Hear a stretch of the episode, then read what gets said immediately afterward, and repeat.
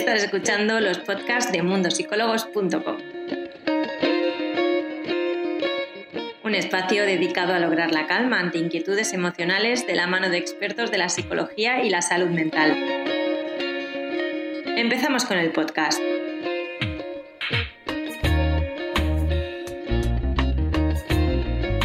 Bienvenidos a todos, ahora que ya estamos unos cuantos por aquí, yo soy Irene Muñoz, la Community Manager de Mundo Psicólogos España. Hoy vamos a hablar sobre reprimir emociones con la psicóloga Ludmila Salazar.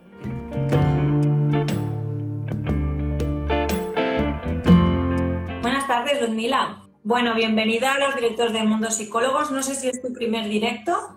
Sí, es mi primer directo. Bueno, siempre, siempre está bien empezar un poquito y ya verás cómo te acostumbras fácilmente. Hoy vamos a hablar sobre reprimir emociones y es un tema que además nos han pedido muchísimo las personas que nos siguen, todos los usuarios, y creo que además va a ser muy interesante, sobre todo porque muchas veces hablamos sobre las personas PAS o la hipersensibilidad, pero también hay personas que, que parece como que se han quedado bloqueadas o que no saben cómo exponer sus emociones y esto es importante que sepamos hacerlo. Entonces, mira, si te parece bien, te empiezo preguntando, ¿qué entendemos o qué significa por reprimir una emoción? Vale, pues cuando hablamos de reprimir emociones, eh, solemos hablar de ocultar aquellas emociones que sentimos, ¿no? Pero ya no solo ocultar la emoción, ¿no? Sino también cuando disfrazamos aquellas emociones que estamos sintiendo, ¿no? Por ejemplo, por, aprobación social, ¿no? Eh, muchas veces, pues, disfrazamos la emoción de manera que nos sintamos como más cómodos, ¿no? Entonces, sería un poco eh, o bien ocultarla o bien disfrazar esa emoción, pero al final lo común es que no se le da un espacio a, esa emoción que estamos sintiendo, ¿no? ¿no? No, nos permitimos sentir esa emoción. No sé, no sé si me explico. Sí.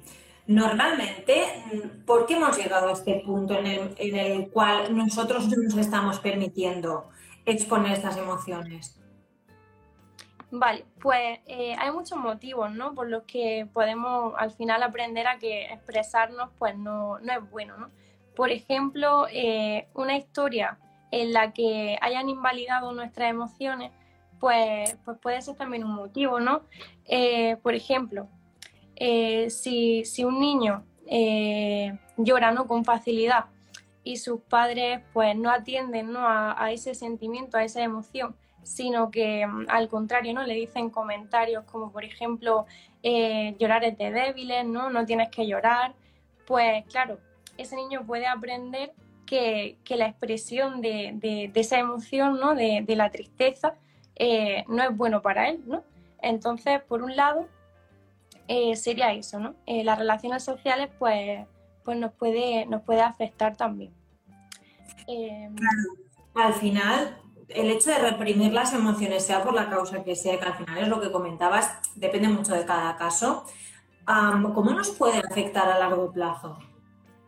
Pues a largo plazo eh, nos puede afectar, por ejemplo, en, la identificación de emociones, ¿no? Eh, si yo, por ejemplo, no atiendo a las emociones que estoy sintiendo, pues eh, luego puedo tener dificultades a la hora de identificar qué estoy sintiendo en cada momento. Y claro, si, no llego a identificar eh, la emoción que estoy sintiendo, es muy difícil que, sepa qué necesito en, cada momento. Tanto identificarla en, uno mismo, ¿no? como por ejemplo en, otras personas también.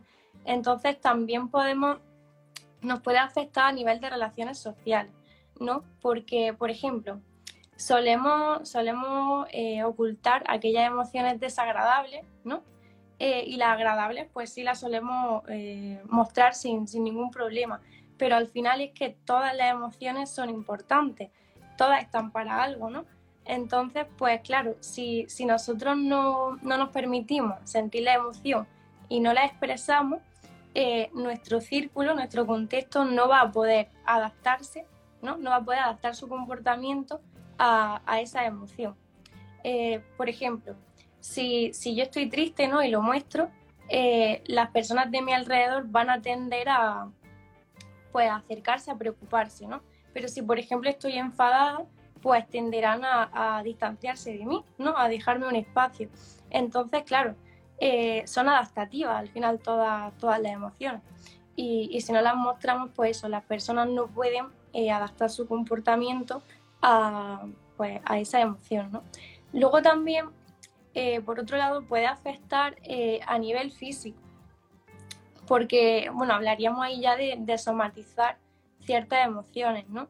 Y, eso ocurre porque, claro, si no le damos un espacio a, la emoción, va a salir por otro lado, ¿no? Que era uno, por algún lado tiene, tiene que salir. Y en ese caso, pues podemos somatizar emociones, por ejemplo, pues en dolores de cabeza, dolores de estómago, incluso el acné propio de, la adolescencia, pues a veces, muchas veces eh, está influido por, por tema emocional, ¿no? De, no permitirnos emoción.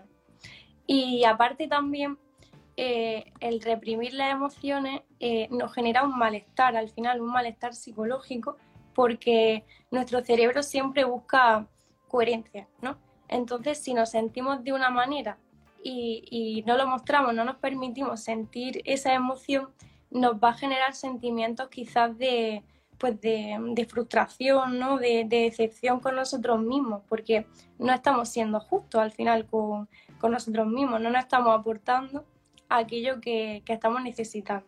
Entonces, bueno, esos serían un poco los ámbitos que yo creo en los que puede influir eh, la represión de, de emoción.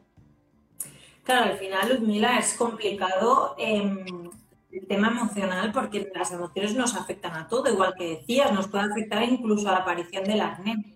Ahora estaba pensando, porque el otro día, no recuerdo si fue en mensaje privado o en el consultorio que tenemos, leía yo una historia de una chica que decía que desde bien pequeñita había tenido cáncer. Entonces decía que ella intuía que había entrado en una depresión a raíz del cáncer, pero que su padre no le había permitido estar mal para que su madre no se sintiera mal. Entonces contaba que ahora con pico de años estaba en una depresión mucho más grande por toda la cantidad de emociones o sentimientos que había ido arrastrando durante mucho tiempo. Claro, me imagino que al final esto tiene que ver. Si tus padres te han reprimido porque no quieren que te veas mal, esto puede conllevar a una depresión mucho más grande, ¿no? Claro, al final eh, es como lo que te he dicho, ¿no? Si, si vamos eh, reprimiendo emociones, eh, esto es como si fuera un cubo, ¿no? En el que vas echando agua. Al final puede ser que el, cubo se desborde, ¿no? Y ya así colapsamos muchas veces. Entonces, eh, el problema de, no saber identificar esas emociones en, los momentos adecuados, que las emociones van a estar ahí, eh, seamos conscientes o no, ¿no? Y, puede ser pues que aparezcan al final en situaciones inesperadas, ¿no? En momentos eh, que no controlamos y a veces pues que sean con una carga emocional mayor, ¿no? Porque no de tanto reprimirla al final eh, pues se producen de manera ya eh, muy, muy inesperada. Claro, es posible que al final, como decías, de tanto reprimir nuestras emociones hemos hecho un muro en el que no permitimos que los demás vean cómo somos. Sí, o sea, realmente eh, podemos aparentar además ser, ser, personas frías, ¿no? Porque si, si no, no mostramos nuestras emociones, nuestro círculo pues lo va, lo va a ver y, va a ver que somos personas frías, ¿no? Incluso en, ese tipo de relaciones, ¿no? Eh, si, nos mostramos así, nos mostramos fríos, eh, las personas pues no van a, a, tender a acercarse a nosotros, ¿no? Si no mostramos emociones, eh, la verdad que a la mayoría nos gusta pues juntarnos con personas que muestren emociones sin problema, ¿no? Que bueno, es algo, es algo complicado, pero, pero bueno, pasa, pasa eso. Claro, entonces, ¿cómo podemos derribar este muro y, poder eh, decirle a las personas lo que realmente estamos sintiendo sin reprimirnos? Pues yo lo que, lo que haría, ¿no? Como, recomendación sería hacer un poco de, primero de introspección, ¿no? Y de exploración eh, hacia experiencias pasadas, ¿no? Eh, por ejemplo, preguntarnos de dónde viene, de dónde viene esta dificultad que tenemos, ¿no? eh, hacernos preguntas de, bueno, en qué situaciones en un pasado eh, a mí no me han validado las emociones o en qué situaciones sí, cuáles son las emociones que, me han castigado o, que me han ignorado, ¿no? Yo haría eso para empezar, hacer un poco de exploración para sobre todo conectar lo que nos pasa con nuestras experiencias pasadas, ¿no? Ponerle un, motivo, una causa.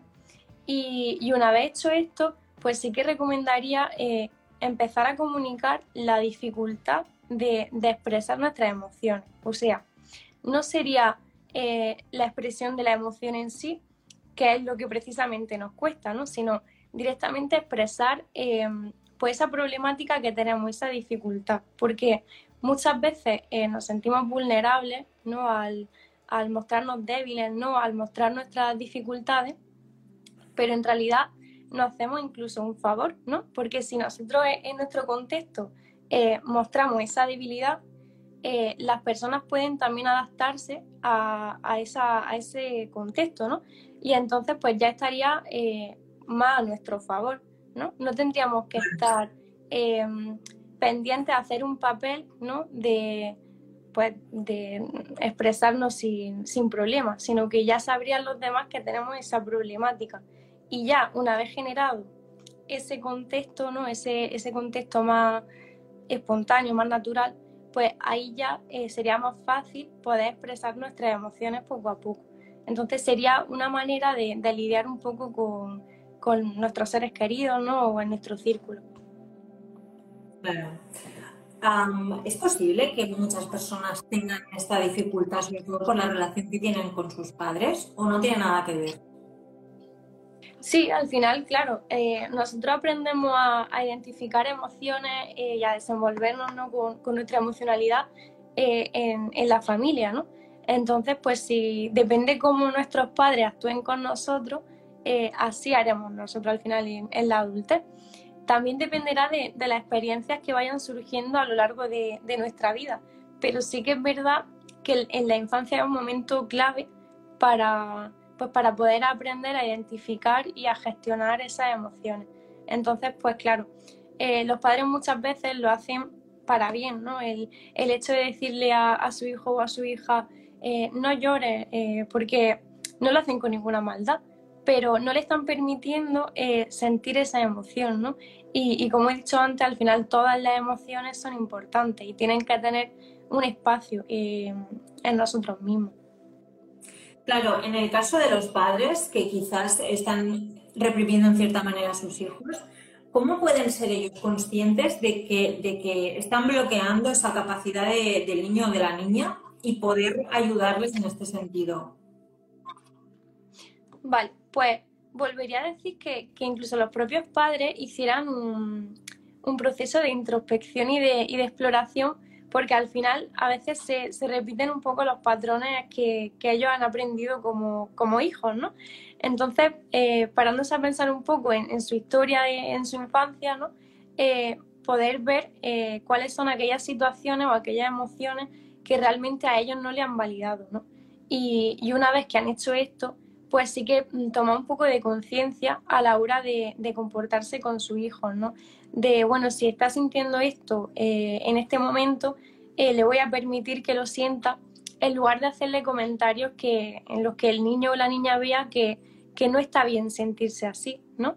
Eh, sería como un poco no crearle una expectativa, porque muchas veces los padres tienden a, a, crear una expectativa en los hijos, ¿no? Por ejemplo, pues con comentarios del tipo, eh, tú eres fuerte, puedes con todo, ¿no? Eh, ¿Qué pasa cuando el niño o la niña entra en contacto con, la tristeza o la debilidad, ¿no? Eh, pues puede pensar, mm, voy a defraudar a mis padres si, realmente muestro, muestro esta emoción, ¿no? Entonces sería un poco estar pendiente a ese tipo de comentarios. Claro, me imagino que al final es complicado, pero sí que es verdad que es lo que dices, que al final es un ejercicio que cada persona tiene que hacer de cómo se ha criado o lo que le han inculcado e intentar ver lo que está haciendo para, para que sus hijos sean de la mejor manera y no tengan esos bloqueos. Ludmila, ¿te parece si contestamos algunas dudas que hay de los usuarios? Porque creo que hay bastantes personas que tienen un poquito de bloqueo en cuanto a estos temas y creo que va a ser interesante. Vale. Por último, nos preguntan, ¿Cómo ayudar a alguien que reprime sus emociones? Entiendo que en este caso se está hablando de una persona adulta. Vale. Em, pues sobre todo, claro, eh, nuestro comportamiento va, a facilitar o va a dificultar que esa persona se exprese, ¿no? Entonces, lo primero que haría sería pues validar todas las emociones que, esa persona sienta, ¿no? Eh, y evitar los comentarios, eh, pues como hemos dicho, del tipo, no tienes por qué sentirte así, ¿no? Eh, que a veces lo hacemos con, pues, sin ninguna maldad, ¿no? sin querer los decimos y, ya está, pero, pero sí que es verdad que con decir que no tienes por qué sentirte así, o no es para tanto, o no llores, no, no te enfades, ya no le estamos permitiendo a esa persona sentir la emoción. Entonces, una manera de ayudar a aquellas personas que tienen esas dificultades sería eh, pues facilitarle ese contexto eh, en el que ellos se sientan cómodos con, consigo mismos, expresando las emociones. Así que eso le diría a una persona que, quiera ayudar a otra, ¿no?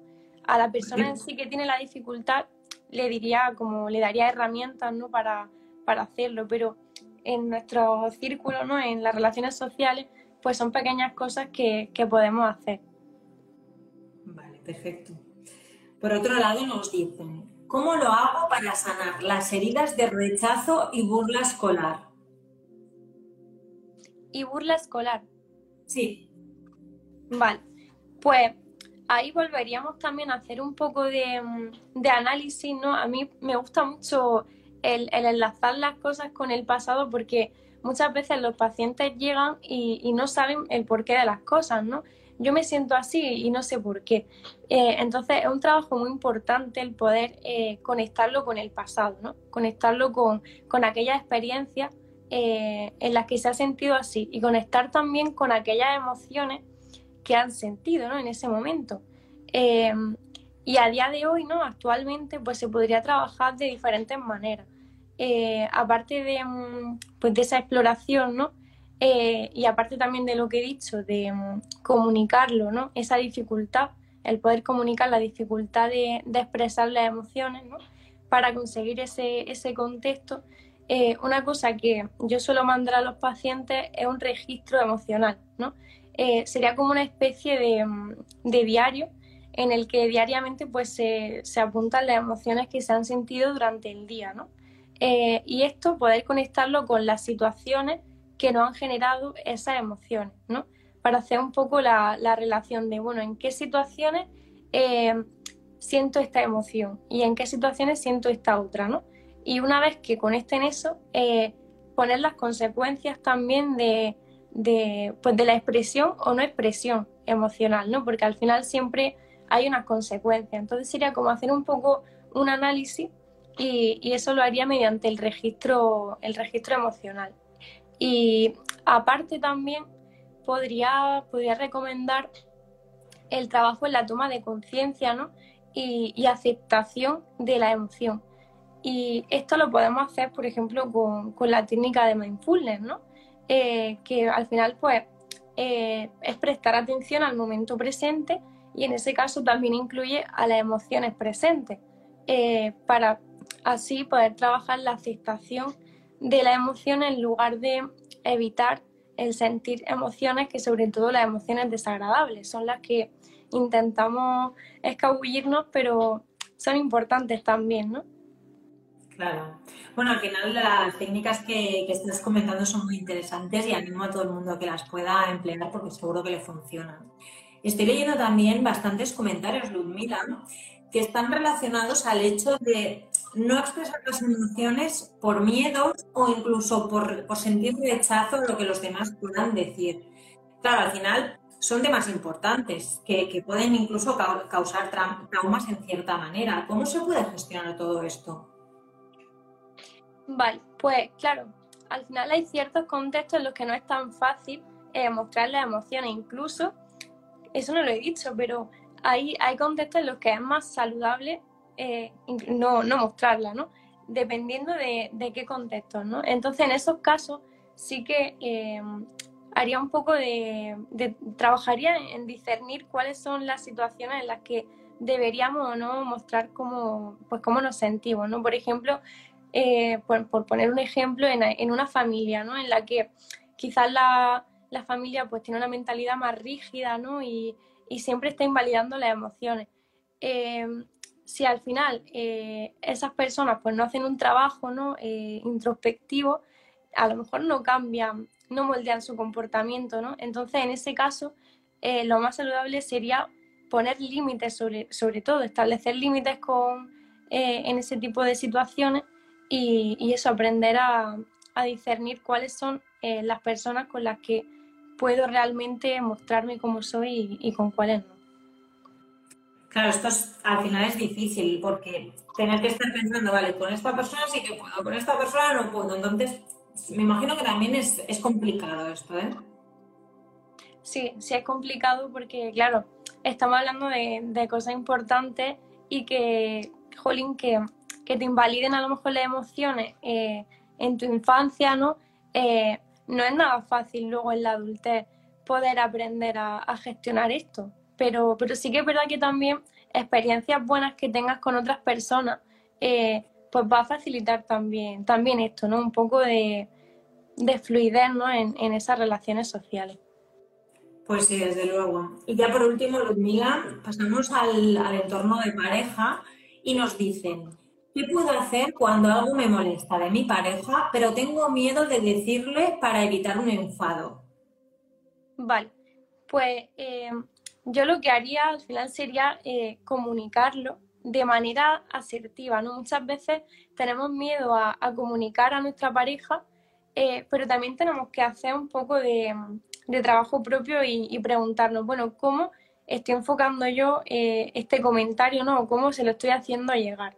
Y trabajando en esa asertividad, pues poder comunicarlo es, importante, porque muchas veces en pareja pasa que intentamos que la persona intuya qué no está pasando, pero a veces no, no pasa así. Entonces lo mejor es poder comunicarlo de manera asertiva y, esa persona responderá a esas necesidades que tenemos. Pero si no le hacemos llegar las necesidades es mucho más complicado.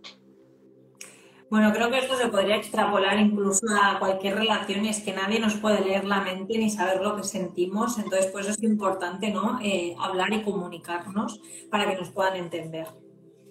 Sí, Ludmila, te doy las gracias por habernos dado tantos tips hoy, por habernos dado tantos ejemplos que, sé que a muchas personas les ayudan muchísimo y espero tenerte muy pronto en otro directo. Sí, muchas gracias a ti, Irene. Pues nada, que termines de pasar un buen día y nos vemos muy pronto. Y para todas las personas que nos están viendo, recuerdo que tenéis este vídeo guardado en Instagram TV y lo subiremos en formato de podcast a Spotify.